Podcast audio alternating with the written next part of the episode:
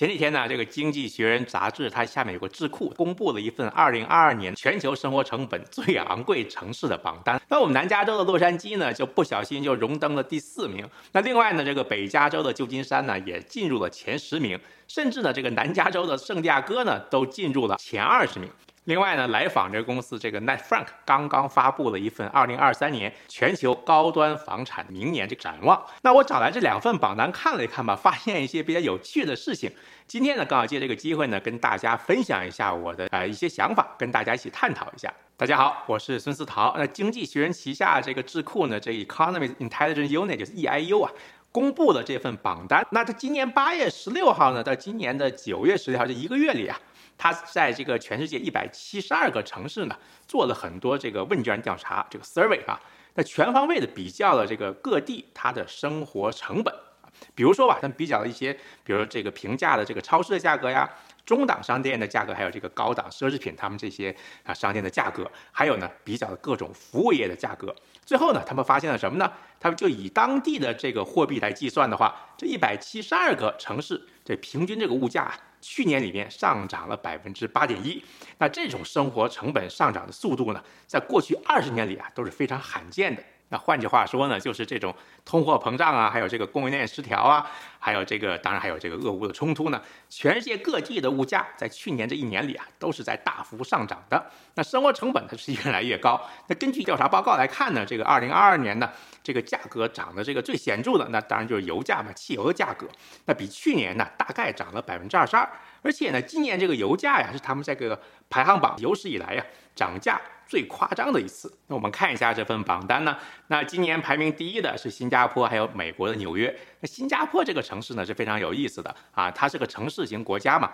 我们必须要提一下的是呢，在过去十年里啊，它有八次是名列前茅的。那去年呢是排名第二名，今年呢更是跟美国纽约呢是并列的排了第一。那把去年的这个第一名是以色列的那个特拉维夫嘛，今年变成了第三名。那纽约呢虽然是今年呢跟这个新加坡并列排第一，但是其实呢这是它第一次上榜。那接下来呢，就是我们南加州洛杉矶，还有中国香港啊并列排第四。那第六名呢是瑞士的苏黎世，第七名呢是瑞士的日内瓦啊。那第八名的话呢就是北加州的旧金山。那第九名呢就是法国巴黎，然后丹麦的这个哥本哈根呢，还有这个澳大利亚的悉尼呢并列排第十。那这就是前十名。那另外呢，我们南加州的圣地亚哥呢排在了全球的第十七名。那整体上看这个榜单呢，这个前十名里面有三个在美国，其中两个呢在加州。那前二十名里面呢有三个在加州。那整份榜单来看呢，美国今年上榜的城市啊，不仅特别多，而且呢排名呢基本上是往上升的。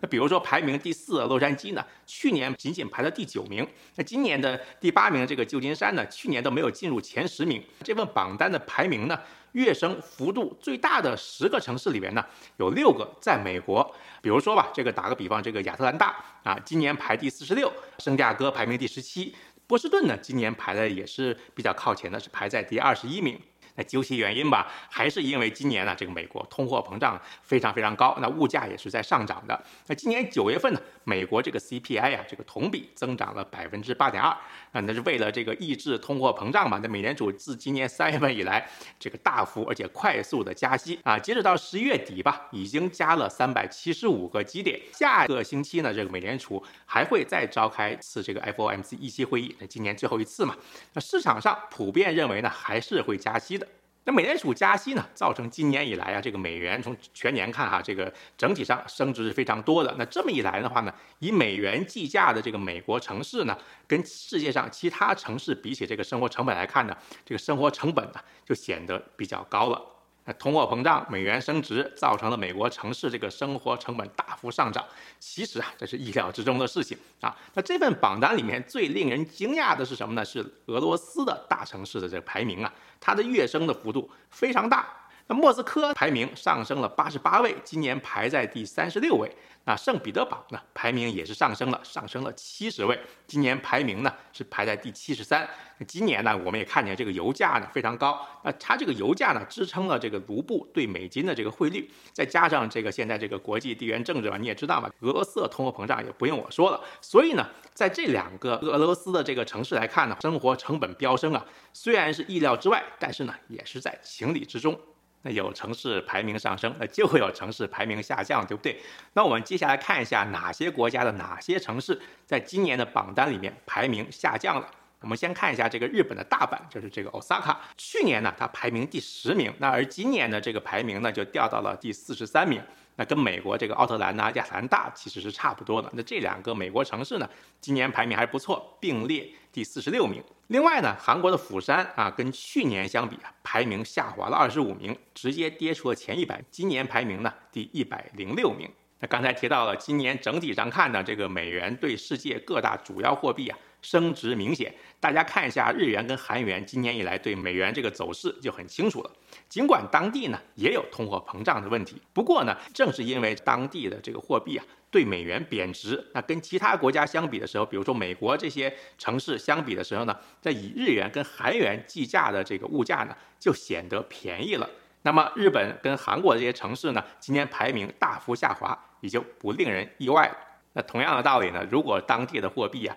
兑换美元，它这个汇率呢，今年基本上跟去年差不多的话呢，那么这个国家的主要城市在这份榜单上面的排名呢，就应该是变化不太大的。那比如说吧，今年排名第一的这个新加坡就是一个很好的例子。新币对美元的汇率呢，今年以来基本上还是比较稳定的。那去年呢，新加坡排名第二，今年呢排名第一。那要比较生活成本呢，当然当地的这个居住成本也要考虑进去。那刚刚跟大家聊的这个经济学人智库 EIU 做的这份全球大城市这个生活成本排名里面呢，有很多重要的城市呢，其实呢也同时出现在下面我们要聊的这份榜单里面。那来访也是那个 Nick Frank，他们前阵子呢也做了一份这个他们对2023年全球25个高端房产市场的这个市场展望，也就是所谓这个 Prime Real Estate Markets。那根据他们的预测呢，因为各国央行的加息啊，还有整个明年经济前景的不明朗呢，明年全球高端房产市场呢，整体上可能会放缓。那我们简单看一下来访的这份榜单哈。那排名第一的呢是中东的迪拜，那美国的迈阿密呢排第二，我们南加州洛杉矶呢跟都柏林呐，还有里斯本、马德里、巴黎还有新加坡呢并列排第三，瑞士的苏黎世呢排第九，摩纳哥、孟买还有中国上海呢并列排第十。纽约呢，还有日本的东京并列排第十三，维也纳排第十五，新西兰的这个奥克兰呢，还有德国柏林，还有日内瓦，还有这个澳大利亚的悉尼呢并列排第十六，然后这个墨尔本排第二十，中国香港排第二十一，爱丁堡呢排第二十二，加拿大温哥华呢排名二十三，那伦敦跟韩国的这个首尔并列排第二十四名。大家可以看到这份二十五个城市的榜单里面呢，有三个城市在美国，分别是迈阿密、洛杉矶还有纽约。尤其是我们这个南加州的洛杉矶呢，在两份榜单里面呢。排名都排进了前五名。看了这两份榜单之后呢，我不知道大家的想法是什么哈，大家可以在下面留言跟我讨论一下。那今天介绍的第一份榜单呢，这个经济学人智库它这个全球城市生活成本排行榜里面这些城市呢，平均的它这个成本呢上涨了百分之八点一。那我之前的节目里面呢，其实也都介绍过，以美国为例吧，美国人去年以来啊，他这个时薪每小时这个时薪这个薪酬成长呢，其实呢是低于这么高的通货膨胀率的。那第二份榜单里面，这个来访预测呀，因为各国央行的加息呢，还有经济前景不明朗呢，明年高端市场整体上看呢，将会放缓。刚才也提到了，下星期呢，美联储将召开今年最后一次的 FOMC 议息会议，大概率看呢，还是会继续加息的。那很多人预测呢，美联储啊会放慢加息的节奏。不过呢，我今天再说一次哈，美联储放慢加息的这个脚步呢，并不代表会马上停止加息。更不意味着它会很快降息，再加上明年美国经济前景呢，也会对我们南加州房地产市场有着巨大的影响。所以呢，洛杉矶跟尔湾这边的房地产市场明年将怎么走，其实呢还有待观察。好了，那今天呢就跟大家聊到这里。如果您喜欢我的节目，请您订阅并分享我的频道。我是孙思桃，我们下期再见。